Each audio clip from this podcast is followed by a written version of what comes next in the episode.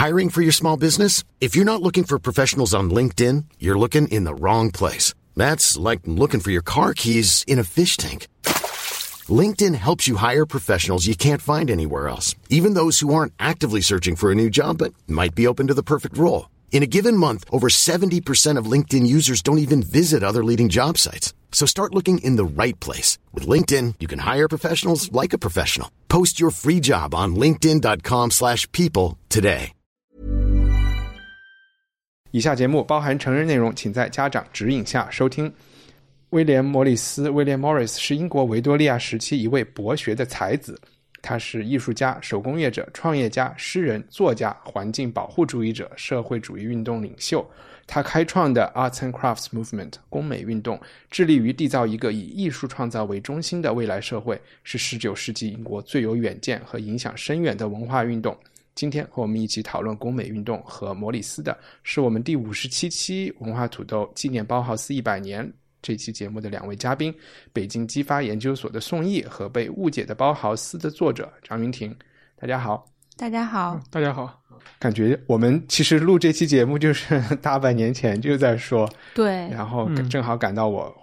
这个月在北京来结束这个烂尾楼工程。先先问一下云婷，就是可不可以先解释一下我们所谓的工美运动，这是哪两个字？然后它它到底是什么意思？好，呃，工美运动全称应该是工艺美术运动，然后工艺就是指的 craft，然后呃，艺术指的是 art，就 art and craft movement。我觉得现在学术界的一个统称吧，因为呃，我其实去查了一下，就是当时并没有真正。提出就包括威廉威廉莫里斯、约翰拉斯金也好，没有提出这样一个运动就这个词，但是确实在他们最鼎盛的1880年代，其实是呃可能就大概有这样一个概念了。嗯，就是说它的开始的话是1850到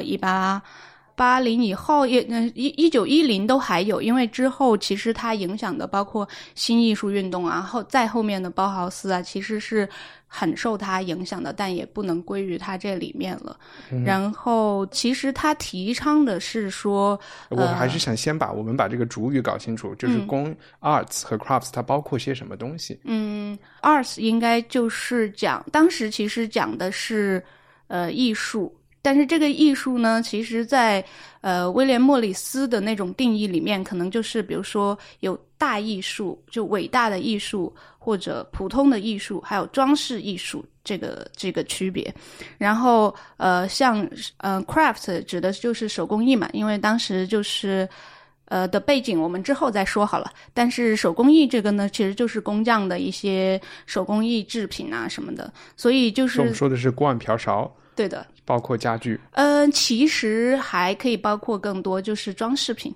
因为因为莫里斯自己本身就有一个装饰公司，所以他他其实更多是想要普及装饰艺术这个概念。那他会觉得装饰艺术应该是由呃艺术家带领呃手工艺者一起来把这个艺术做得更好。然后装饰艺术又指的是什么？嗯，对，比较像民用艺术。就是说，你还是举一些物件的例子行吗？比如说莫里斯的墙纸，嗯哼，然后他后来的一些家居，罐瓢勺肯定也包括，然后对地毯这个也是，嗯。比如说我们讲印象派啊，或者是讲别的，就是纯艺术里面的运动，会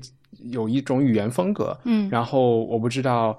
呃，工美运动里有他自己的这种视觉语言的风格吗？有的。因为因为莫里斯其实是受那个约翰拉斯金很大的影响，那约翰拉斯金是非常提倡跟前拉斐尔学派一起提倡所谓的自然主义风格。因为在当时皇家艺术学院刚创办的时候，然后那个校长就会觉得说他要做一个呃所谓的呃，我举个例子，就是比如说呃，如果你们要画一棵树，那你就去看很多树。然后你的，然后最后你画出了一个树的形状。其实它可能会引向后来的印象派啊，什么这些。但是，呃，莫里斯他们认为的美学或者是风格不是这样的。他们觉得，如果你要画一棵树，你就应该去自然里面去模仿一棵树，直到你把它模仿的非常像为止。你指的是类似于拍照这种真写实的模仿？对，但是他又。觉得说这里面写实加浪漫主义的东西也也得有，就是它也是非常唯美和浪漫的。呃，宋轶可以举一些呃例子，可能就是对于完全没有见过莫里斯东西的，我怕他们会觉得 他们的墙纸上是一棵 超现实，就是非常写实的一棵树，也不是。呃，我觉得这个可能回到那个刚刚云婷提到的，就是他们可能呃之前所反对的那些装饰，它可能呃会显得教条一些，所以他们强调的就是呃到自然界中去观察，其实就是要看到自然界中可能更多的、更生动的一些细节。当然说。呃，并不这样说呢，并不是是说它要完全的写实，像照片一样，而是说它是要在这种呃，就是对于自然的观察的基础上，再去进行一定的呃提炼和简化。嗯哼，对我觉得是跟这个有关系，而且它的这个美学的这个诉求呢，我觉得就是跟他们的有一个思想也是有关系的，就是说他们。呃，尤其是拉斯金，因为他是在理论层面做的贡献比较多嘛，他其实也尤其强调，呃，其实自然和呃，就可能我的看法是自然和宗教，因为这两者都是对宗教也是它很重要的一个部分。对，就是这两者都是不可知的嘛。就是这两者，就是宗教有很多的是你通常的知识是没有办法去解释的东西，嗯呃，而自然也有大量的很多的现象是知识它没有办法去触及的。我我觉得我们可能稍微有点进入的有一点快，有点深。嗯我们嗯再回来，我那我就举一个例子，墙纸。刚才云婷提到是一个蛮有意思的，大家可能可以想象一下，呃，在可能更早十八世纪，然后那个时候欧洲用的墙纸，比如说法国人很喜欢用呃丝绸的墙纸，然后上面可能是非常工笔画了一幅中国园林的图案。大概这种中国风的东西，可能想给那种贵族的感觉，就是你待在屋子里，你看着这个墙纸，外面就是苏州园林啊，然后就是这样的感觉，可以把他们带到一个另外的地方。呃，莫里斯的墙纸不是这样的，莫里斯的墙纸其实有点像，比如说我坐在这里看你们俩穿的衣服，呃，松毅穿的衣服是一个就是格子格子格子衬衫嘛，然后你穿的是织的毛衣，是一些其实是一些呃呃 pattern 图案，对，是一些几何图案，一些规则的几何图案。威廉·莫里斯设计的墙纸有一点像把一些自然的元素，比如说鸟啊、树叶啊、花朵啊，好像用电脑排了一下，就是 就是按一种我把它按格子形状排，或者是按哪一种针平针什么上针下针的方式把它穿在一起，所以就直观上给我的感觉是是这样的。然后你就会觉得，哎，它又像是机器生产出来的东西，但是好像又很比机器更精致一些，对比机器更精嗯致、更更美一些。然后，反正在我的脑子里，起码强它给我的图案上的感觉是有一点像童话，也不我对对，我怀疑是因为它的那种呃对自然的那种描绘，就是它的那些树叶啊、鸟啊什么的，嗯都会让你给你一种很清新，或者是那种嗯置身于森林中的那种感觉一样。对呃，而且我觉得，如果按照嗯，就是呃，莫里斯他们比较反对的那种类型，比如说我要做装饰，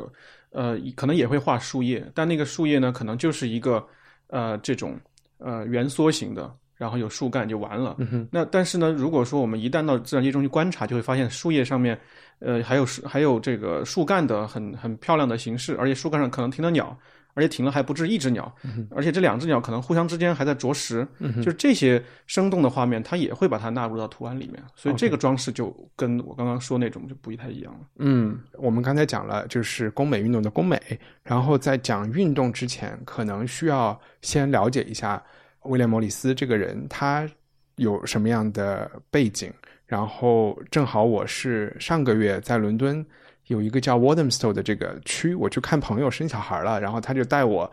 推着小孩散步，就路过了威廉·莫里斯的家，然后就是，所以我就走进去看了一下，嗯。简单的说，莫里斯应该是呃十九世纪三十年代生的人。怎么讲？他就算是一个富二代啊，呃，而且也不像英国贵族，他不是富八代、富十代，他就是一个富二代。他的爸爸是一个金融男，然后在金融公司工作呢，可能是有一些炒作啊，有一些什么，正好买了在德文郡一个矿场的股票。其实并不是他的工资，而是他买的这些股票，后来相当于他家里有一部分矿的这个感觉，支持了他们家，让他们有很多被动收入，然后可以威廉·莫里斯就会考虑一些生计之外的事情。他小时候呃住的房子在乡下就非常好，我现在在伦敦看到的这个房子已经是一个你可以把它看作一个小型博物馆型的了，就是前面有一个院子，然后后面有一个相当于一个公园一样的，就非常大的花园。然后在中国就绝对是一个公共的小公园，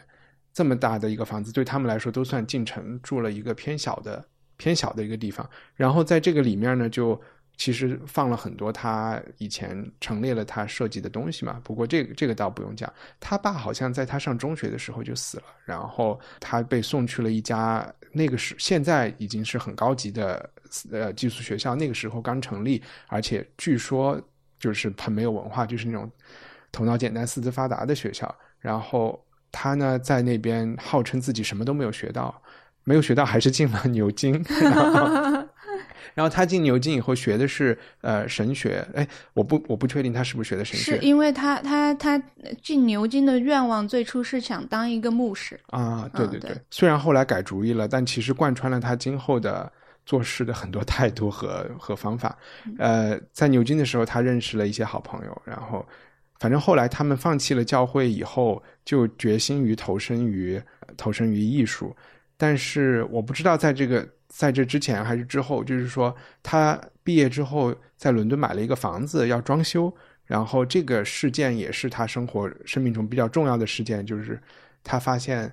去了所有的百货公司、所有的商场，没有可以啊看得上眼的家具、墙纸、灯、地毯，所有东西他都瞧不上眼。然后他就决定和他的文艺青年朋友们一起动手来做这个事情。这件事情可能为为他之后就是发动这个工美运动是一个很奠基的这么一个一个事情。后来好像也就是有结婚啦，他就是就像我介绍一样，他真的是多才多艺，在不同时期从事了很多事情，也去做过建筑公司的学徒，然后呃也自己写诗、写小说等等等等。但是这个东西反正搞到他五十岁左右的时候，好像经历了一次就是中年危机。他就觉得自己要过这种超级文艺青年的生活，然后来改造社会的这个梦想，可能有一点太艰巨了，有点实现不了。这个时候，他其实就有点投身于政治，然后参加了当时应该叫做社会主义同盟或者一个对这么一个组织。然后，这个他也是这个组织中的一个奠基的一个一个成员之一，还包括马克思的老婆还是女儿，Eleanor 是他老婆还是女儿？有点每次都记不住。是女儿吧？啊，然后。就是和这么帮人一起从事政治活动，然后到处去演讲啊，然后跟大家讲他的理念啊这些。然后就是在他从事这些政治活动的同时，他好像还在翻译。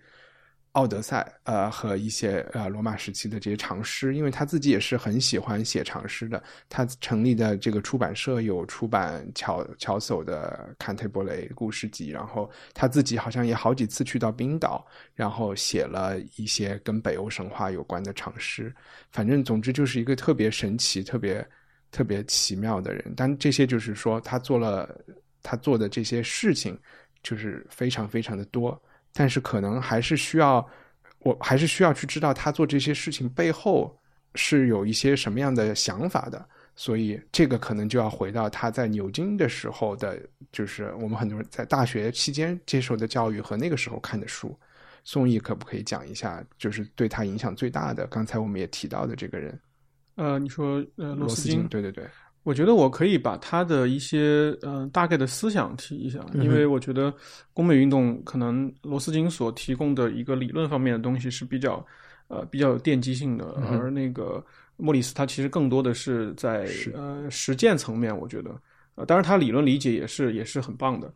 呃，我觉得这里面要说一个呃大的背景，因为。呃，拉斯金是呃十九世纪呃十呃一十年代，像一零后嘛，十九世纪的一零后。呃，那个威廉呃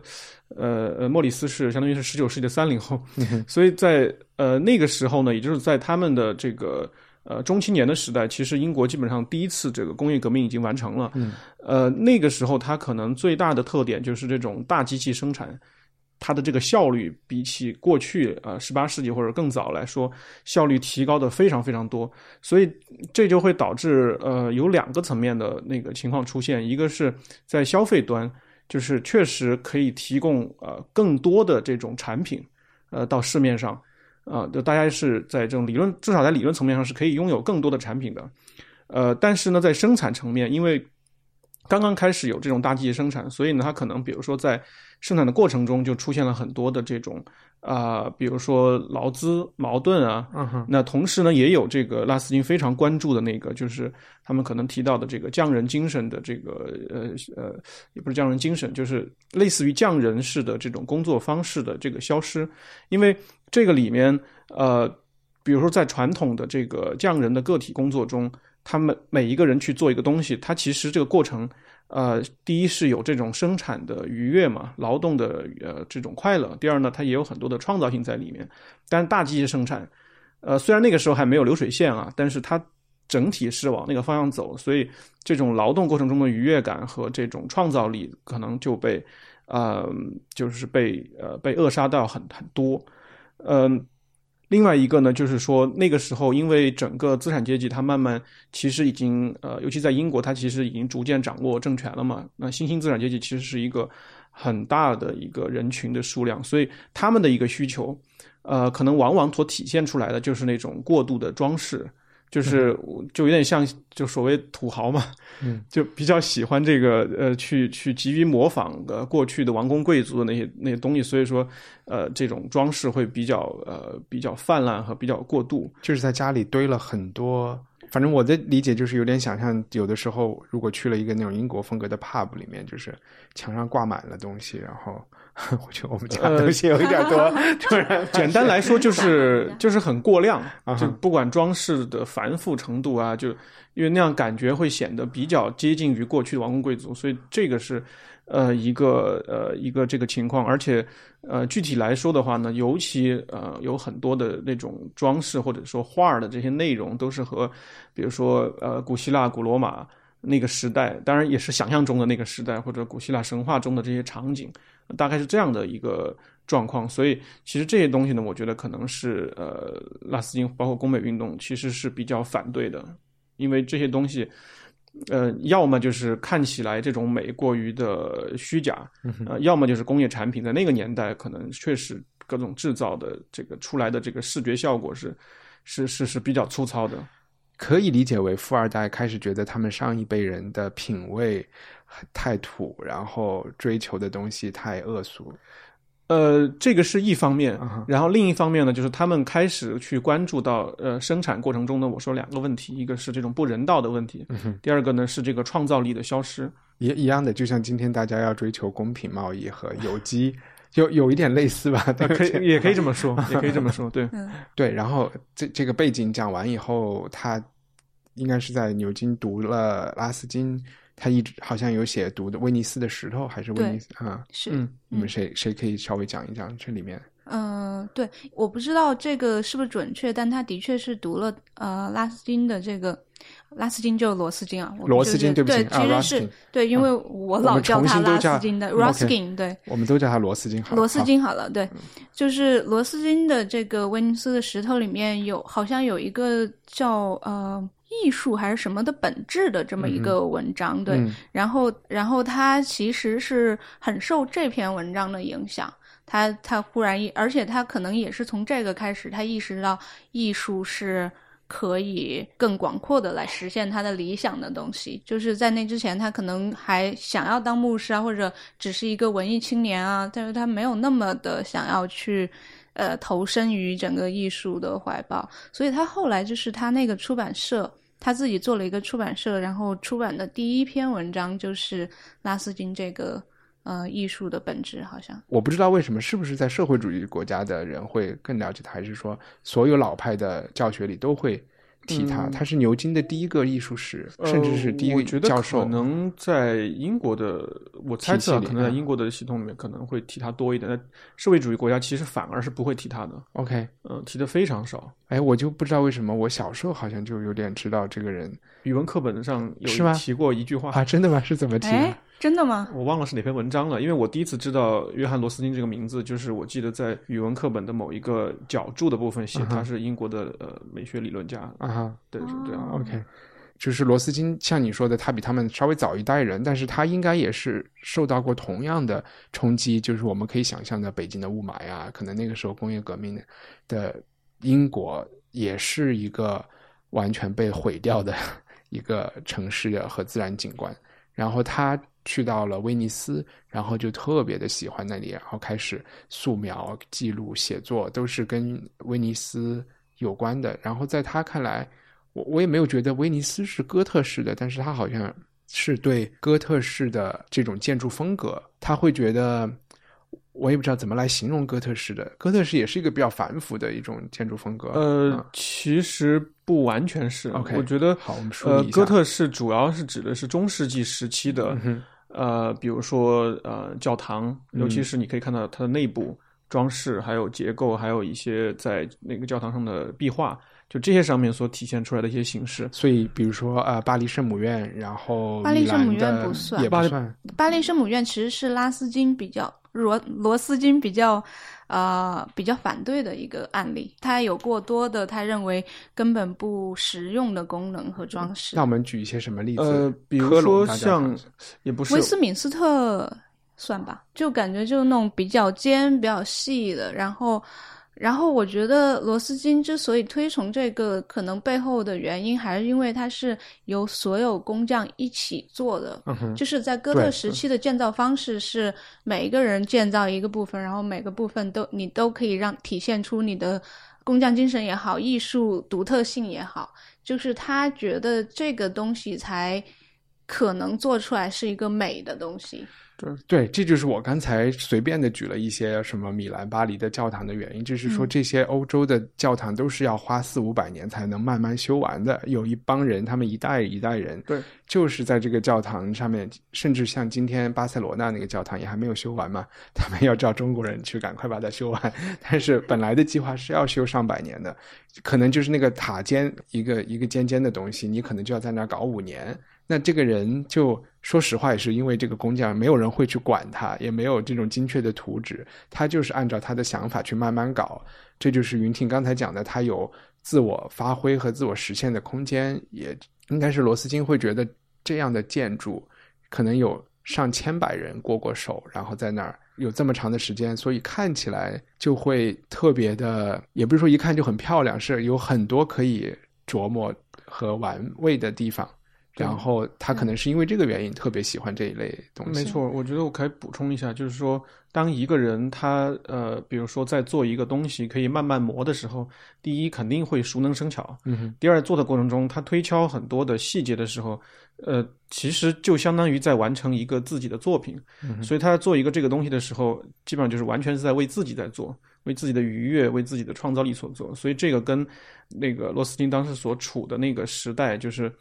你给这个老板打工，嗯，呃，你去不停的基建生产，这个感觉是完全不一样的。而那种刚刚我们说的为自己而做，呃，就像做一个作品一样的去慢慢磨的那种东西，就肯定是完全没有的，而且是完全相反的，不一样。但我好奇，在某在多少程度上，他们的这个假设是成立的，就是说。你明白吗？手工业者就真的很幸福吗？我不不不不知道啊。这个我其实也蛮怀疑的。我觉得他们有点天真的去想象中世纪的感觉。没有人逼着手工业者跑到富士康去打工，他们是自愿的呀。这是为什么？呃，我我觉得他们应该是有很多浪漫化这个中世纪这个匠人的这个状况。嗯呃，浪漫化的地方是在于说，其实那些匠人，呃，他们去从事这个工作，一开始可能他们的选择。呃，也并非是他们的意愿，可能是他们也是为了生存，为了有一口饭吃，呃，只是说，因为那个时候可能大多数人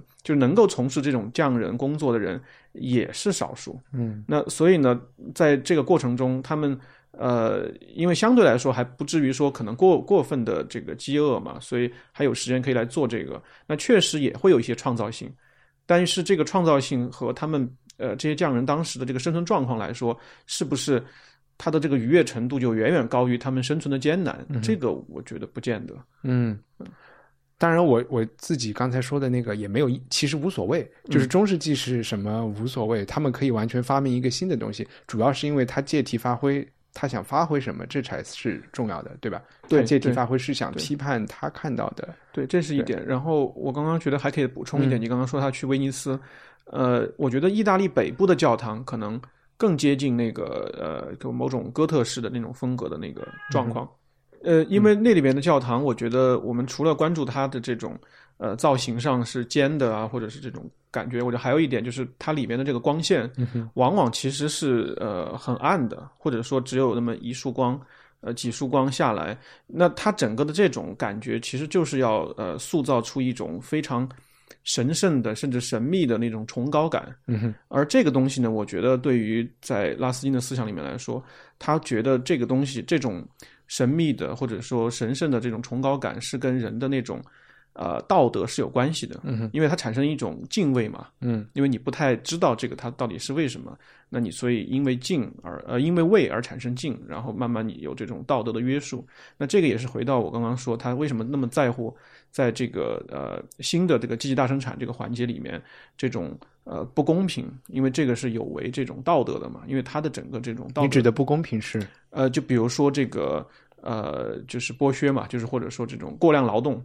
呃，还有包括这个薪酬给的太低啊什么的，就这些，呃，对他来说是非常不道德的事情。其实跟这个呃，他一直很强调的这个道德性，我觉得是有关的。而在这个哥特的教堂或者在宗教这个里面，呃，就是在理论上啊，因为教堂，因为宗教里面也有很多不道德的事情，但是在这个理论上来讲，宗教的这种道德感其实是也是他特别想去提倡的。嗯，刚才你提到了剥削这个词，所以可能和那个时候已经在社会中流。大家有这个不公平的，有有这种感觉是有关的。然后你刚才你可以再多讲一讲，就是中世纪人他们工作和他的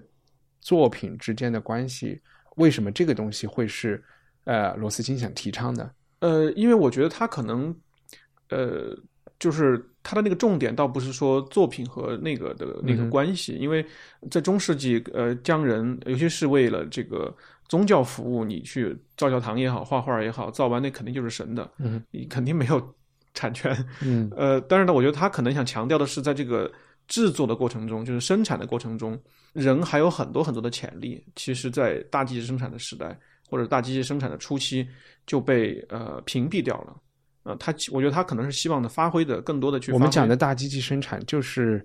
是我们现在所说的富士康这种生产，还不是富士康，它主要是流水线，这个是一种组织方式，就是你每每个人呃那那一秒钟就是生产那一块。当时大机生产其实主要指的是呃运用机器，开始大呃大面积的这个大规模的去使用机器来生产，而不是说呃你这样子来就是制作一个勺子或者是啊，比如说就是打磨啊，或者是抛光，还有一些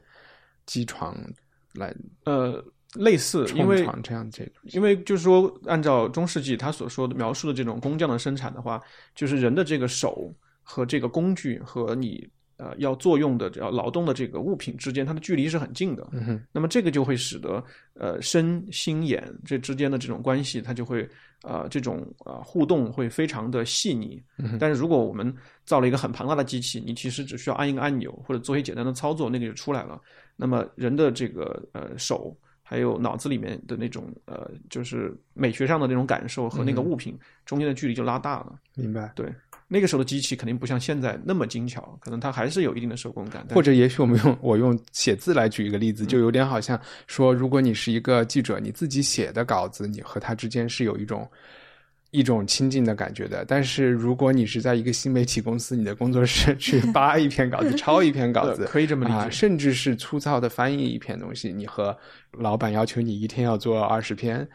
你其实对你做出来的东西，当然对吧？那个 U 盘掉了就掉了，无所谓。OK，甚至于这个记者他如果是手写的稿子，那每一个字和每一个笔记之间，他可能确实会倾注一些。感情啊，就那个丢了，那可能要了他的命。那所以可不可以说，呃，罗斯金和威廉·莫里斯那个时候，他们就其实已经在一个 把稿子，然后就是抄来抄去的这个新媒体文化中，然后他们突然跟大家说：“你们看看那个苏轼是怎么写稿子的。”然后我们应该回到那个时候，他是一个类似于这样的感觉嘛？他会觉得，你看喝稿子的时候，写稿子的时候喝喝酒。呃，我觉得愉悦有一点就是说，他们也不是说特别那种幼稚，因为这样说起来有点幼稚。因为他们，我觉得还是我刚刚说的，他们还是很肯定这个机器生产带来的好处。嗯那主要是在那个消费层面，就是能够确实能产生更多的这些物品。那也有那么产生这么多物品的话，就有可能让更多的人呃去呃拥有这些物品，或者说呃获得温饱或者之类的。他们其实只是反对的是生产层面，所以我觉得在这个呃在这个层面来讲的话，它其实可能他们内心有某种矛盾性，但他们也希望在这个基础上去进一步的提高吧，去做一些改变。对，明白。然后呃，和这个当时的那个工业环境有关的一件事情，就想云婷介绍一下。伦敦现在是有一个球队叫水晶宫吗？对，然后是吗？这个我不知道。有有有，但是在英超就不知道了啊。对，呃，孙继海当时去的。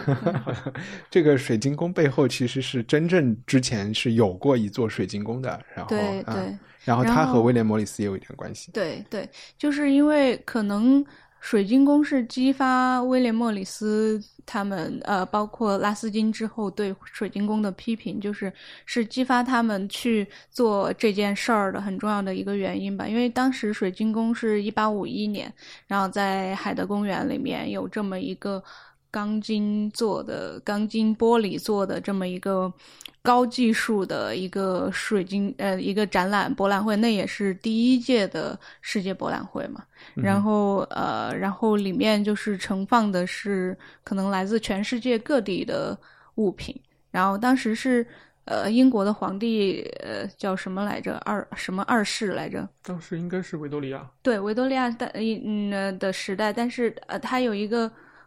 亲王还是阿尔伯特？阿尔伯特亲王啊，对，是他。对他其实当时就说嘛，就是他说，其实这里面的这么多琳琅满目的产品，然后所有人来了都可以随意选择，每一个人都买得起。然后事实上，这里面大部分又很多都是他是为了展示英国的这种资本主义的自由贸易这种发达。对于拉斯金和。呃，莫里斯来说是廉价的工业制造品，但是对于呃这些皇室或者说这些呃所谓的掌权者来说，这是值得颂扬的一个资产阶级的一个顶峰。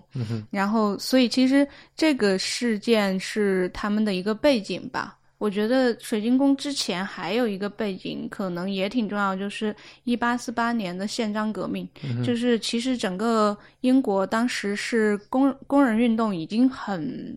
就是就是这还是一个很，就是我觉得是资本主义初期，然后发展到这样一个阶段，就是。必然有很多的工人运动，然后，呃，这个工人运动过去以后，然而英国仍然是一个资本主义很，它不像法国，就是好像还被打压了一下，但英国还没有。然后，所以其实它它呃有这个工人运动的基础在，可能我觉得，呃，不管拉斯金也好，莫里斯也好，也会受到这个东西的影响。虽然他完全不是这个阶级的人，哈，对对，尤其莫里斯是完全不是这个阶级的，嗯嗯。呃，英国的这个宪章运动，它其实一共发生了三次。第一次是在一八三七年，第二次一八四二年，然后第三次是在一八四八年。呃，如果我们去想当时，呃，莫里斯包括洛呃拉斯金他们那个岁数的话，其实正好是他的呃青年时期。嗯，而且这三个运动其实因为它是。范围是很很广的啊，也很也很深入。他们所谓的宪章是指什么？宪章运动其实呃说简单一点啊，就是说因为英英国一直是议会政治嘛，呃，但是呢，议会政治里面对于呃工人或者说对于平民的选票是当时是严重不够的。OK，所以呢，就是工人呢就组织起来要呃选举权，就是我要真普选的意思，差不多。呃，差不多。OK，对，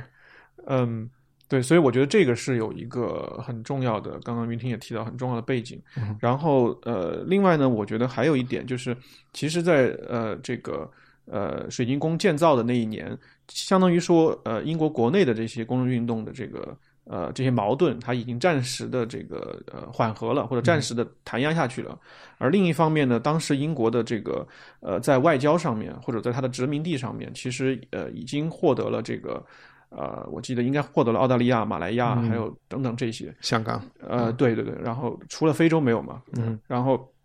所以呢，呃，包括那个时候还没有爆发，呃，应该是第一次的世界经济危机，就一八五七年，所以整个在呃这个一八五零年、五一年这个时候，其实英国可以说是呃盛世的一个狂欢、很顶峰的一个时候，所以水晶宫它的建造，我觉得它的展示意义。其实是远远要大于它的那个呃实际生活的这个呃用途的，包括它也不是皇室的实际生活用途嘛，所以为啥它在呃海德公园它其实就是一个呃临时建筑，所以才会引发到这个呃他们提出的要求是这个是要呃快速建造，而且呢呃是可以拆卸的，嗯哼，呃因为海德公园那个时候还是王室的公园嘛，嗯，对。后来着火的是这个吗？呃是这个啊，对，但是哪一年着火有点忘了，也许他们就不想拆了，然后呃，不是，就着火它着火是那个已经呃拆掉之后放到别的地方着火，哦是这样的，哦搬去了另外一个地方。对对对对，OK，明白哦白，。但这个可能对，还补充一个，就是说当时的钢钢工程技术的发展，就是呃钢铁和玻璃的这样一个建造的一个东西，就是就有一本书就是。呃，审美行动与乌托邦，然后里面就是这个学者就讲到说，他说这里面其实他有一个很重要原因，就是工程技术侵入了美学，就他他第一次就是说工程技术，然后我觉得对于呃拉斯金也好，莫里斯也好，他他他感到了一种威胁，就是这种所谓的工程技术的高度发达，然后嗯对于后来的这种审美啊也好，就就曾经的传统古典美学的一个、嗯对一个一个一个入侵。明白。嗯所以我现在听下来，还是感觉，特别是，呃，我们刚才还说莫里斯是有学呃神学背景的，所以他们这些人可能还是对人的精神需求非常敏感的一些人，然后他们感觉到现代社会的这个诞生和这个野蛮的生长，然后威胁到了他们感觉社会的一些机理，然后他们可能还觉得会。如此下去就有一点会问题，问题会比较大。还看到在法国爆发的这些，呃，就是工人运动，于是他们就想发起工美运动。那他们通过了一些做哪些事情？我们可以举一些例子，因为一般来说，觉得好多运动就是我们写一个宣宣言，言嗯然后这个运动就发起并结束了，对吧？就没有什么后续。就是呃，莫里斯做了什么？呃，莫里斯其实没有一个宣言式的东西，但可能就是比如说在可能一八八零年代左右的时候，他他有一些这种所谓的叫什么？他会经常到处讲座嘛，他作为一个很有名的学者，然后他可能会有一些这种讲座的内容会被拿出来作为宣言。但这个对都是稍微靠后的了，在之前，在刚才讲的这个背景下，就想发起一场就是以艺术为核心的运动。也许那时候不没有称作工美运动，但具体莫里斯做了什么样的做了什么事情呢？我觉得莫里斯其实这一点比较好，就是他不只是一个理想家，就是他还真的去实践这个东西。所以他自己在他在一八六一年和自己的两个朋友做了呃 Morris and Co，就现在叫 Morris and Co，好像当时是他们三个人的名字做的一个装饰公司，然后他就去呃做很多这些呃就是他认为好的他认可的产品，就是。对，然后，嗯一开始其实是一些装饰画呀，然后墙纸啊这些东西，然后后来就发展到了家居什么的，因为品相很好嘛，就是相对于当时那种比较粗制滥造的来说，品相很好，然后就所以其实好像卖的还挺不错的，嗯，嗯，所以就创业了，说实话对，创业了。嗯然后另一方面是他一直在写诗，嗯呃，然后做出版。出版其实他自己做了个出版公司，然后出版公司这边其实是一直在出一些他认可的这种理论家也好，然后呃诗人作家的这些作品。嗯哼，对，就是他自己做诗人写的东西，就是我我不确定是不是他自己的出版社出的，但是他自己做诗人出的出的作品，其实是非常嗯偏那种唯美主义诗人很浪漫的东西。然后到了后期才开始变得，就像你刚才说，他可能到了后期才开始变得比较，呃，想要想要从政治上去突破一些或者怎么样的，嗯嗯，对，我只是知道他做他写的诗的水平是挺高的。当时，嗯反正英国每十年还是多少就会有一个皇家诗人这么一个概念吧，叫 poet laureate，然后就会选当时非常顶尖的诗人，他是被邀请了的。但是因为接受这个工作是一个荣誉。但是你也需要去为一些皇室的加冕呀、结婚呐、事情写一些啊、呃、颂扬的诗赋啊，然后他就不太想做这些事情就，就拒绝了。但是刚才云婷讲，就是他的 Morris and Co 今天还存在，就是做的，我觉得是比如中高端的一些啊、对所以他做的这种我们可以把它想象成今天的什么样的东西呢？我突然想到上海滩，呃呃，有点像吧。但是我去查了一下这个 Morris and Co，它其实现在来说，就因为呃，它后来这个版权就被拿给了，就部分给了那个 Liberty，、啊就是所以 Liberty 有很多它的那个是伦敦的一家百货公司对对，对啊、伦敦那个百货公司，然后。卖的也不便宜，反正即使在当时，好像也并不是按照很便宜的价格去卖的，所以这和他的一些主张其实是有点违背的。嗯，我的印象中，就是他这几个朋友合伙，可能各有所长，然后他们有一些东西也是外包出去做，有的东西自己在起码设计方面是自己在他们的 studio 里设计出来，然后他们又强调。其实就和今天一样，你要搞无公害，要搞什么，对吧？那个要给大家三十天年假，或者是哇，把这些成本一加上来以后，你的这个东西就一定便宜不了。如果你还要用回收的木材做啊什么的，那当时并没有实现设计民主化，而是买他东西的人还是贵族和有钱的呃文艺文艺青年中年啊富二代，可能还是销售给这样的这样的一群人。嗯我记得好像就是莫里斯在自己的家里，他在伦敦也住过好多地方，他在家里也办沙龙，然后也会有嗯一些，比如说我们现在知道的非常有名的人，也是肖伯纳呀，然后王尔德啊，这些人也都是出现在他们的社交圈里的，所以他们当时应该是这么一个情况。然后我还想在刚才你举的莫尔森寇和他做的出版社之外，再举一个远一点的例子啊，就是说他们的。呃，这个工美运动发展到后来，就其实还包括了刚才我们讲的是做一些他们自己的示范作用、商业化，然后他们后来也成立了，或者他们的信信仰他们的人也去成立了一些模仿中世纪的行会一样的成立的行会，成立了艺术院校，然后用他们的理念去培养。最后这件事情还发展到了房地产，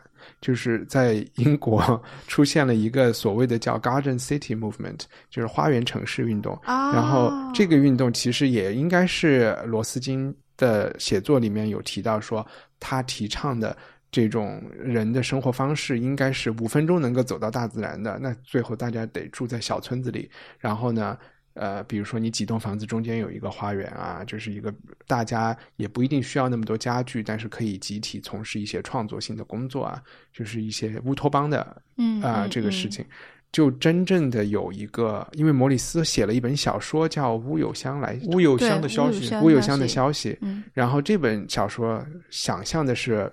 十二十世纪五十年代英国发生了一场革命吧，然后就进入了乌托邦状态。后来就是在他当然是十九世纪出版的这本书，有一个美国作家就写了一本类似的书，是讲波士顿在两千年又发生了一个革命。总之，然后最后就是有一个有钱人，呃，也是一个金融男，看了这本美国作家写的这个书，然后就去筹了一笔钱，开始搞了一个房地产项目，就是以这些乌托邦小说里的形式，然后最后其实这些都可以追溯到莫里斯和啊、罗斯金的写作，搞这个个房地产项目叫什么呀？当时的是一个什么什么 Garden City，但是我忘记那个名字了。这个 movement 在在英国有很多个，现在也英英国花园运动好像在城规嗯城市规划设计史上还蛮蛮出名的。现在有好几个地方，火车站都都是。我知道有个叫 Welling Garden City，一个挺大的火车站。然后，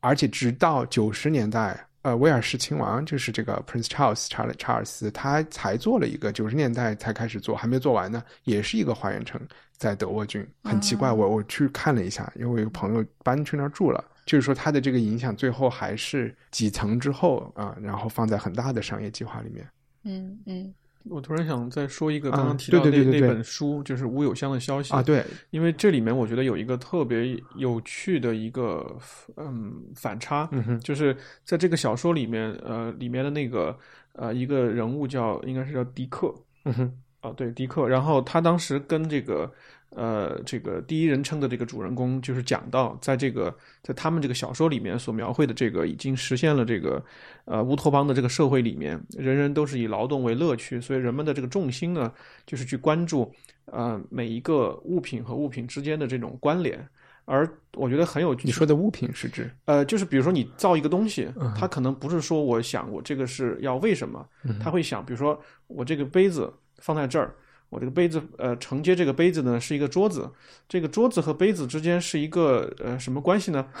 它可能会进入一个非常形而上的，呃思考，或者是某种这种创作的感觉，那个杯子会不会嫉妒这个杯子？就类似于这种，就他能够进入非常形而上的或者非常创造，呃，很创意的那种这种这种想法里面。而这个里面，我觉得呃，让我觉得最有趣的是，其实这个呃这个人物哈，这个迪克他说，在这个地方其实呃复古的这种情节是没有的。嗯哼，为什么没有复古呢？是因为你只要有想法，你就可以找块地，把你的想法造出来。嗯哼，所以在这个里面，你可以看到很多层次，你可以看到过去十年的东西，你可以看到过去一百年，也可以看到过去三百年的东西。当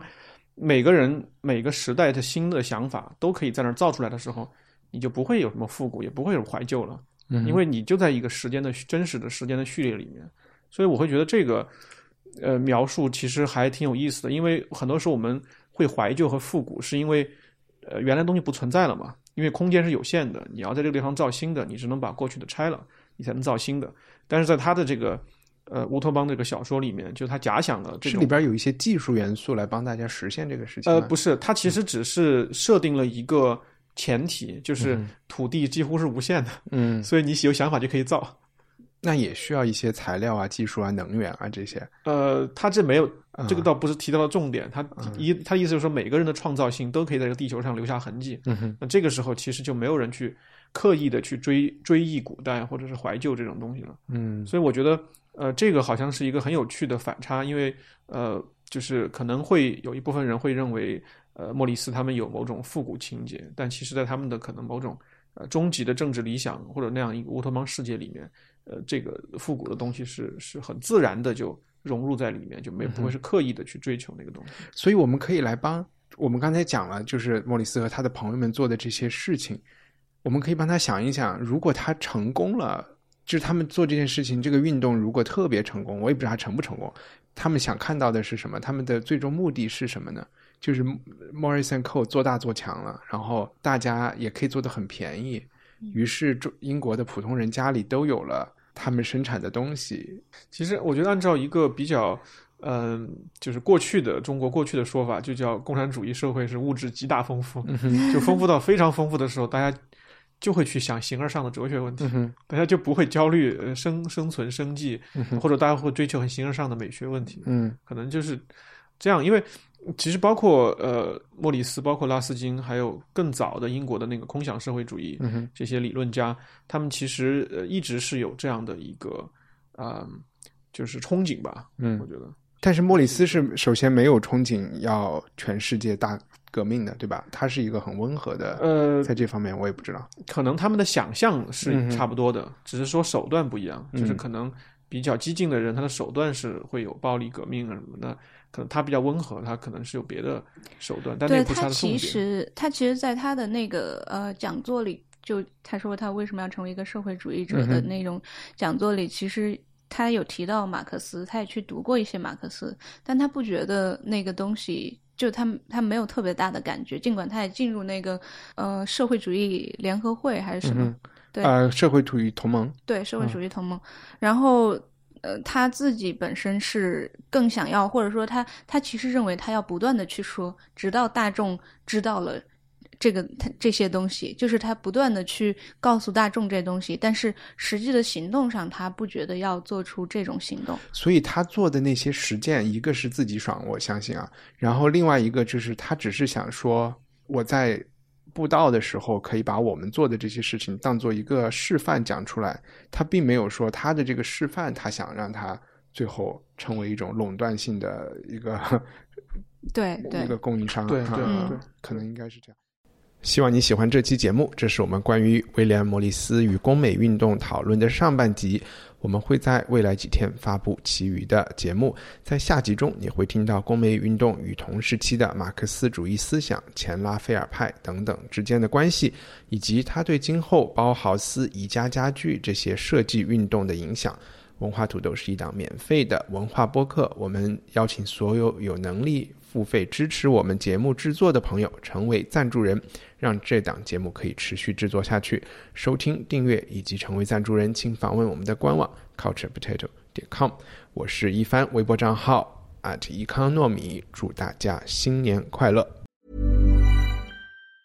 Planning for your next trip? Elevate your travel style with Quince. Quince has all the jet setting essentials you'll want for your next getaway, like European linen, premium luggage options, buttery soft Italian leather bags, and so much more. And is all priced at 50 to 80% less than similar brands. Plus, Quince only works with factories that use safe and ethical manufacturing practices. Pack your bags with high-quality essentials you'll be wearing for vacations to come with Quince. Go to quince.com slash pack for free shipping and 365-day returns.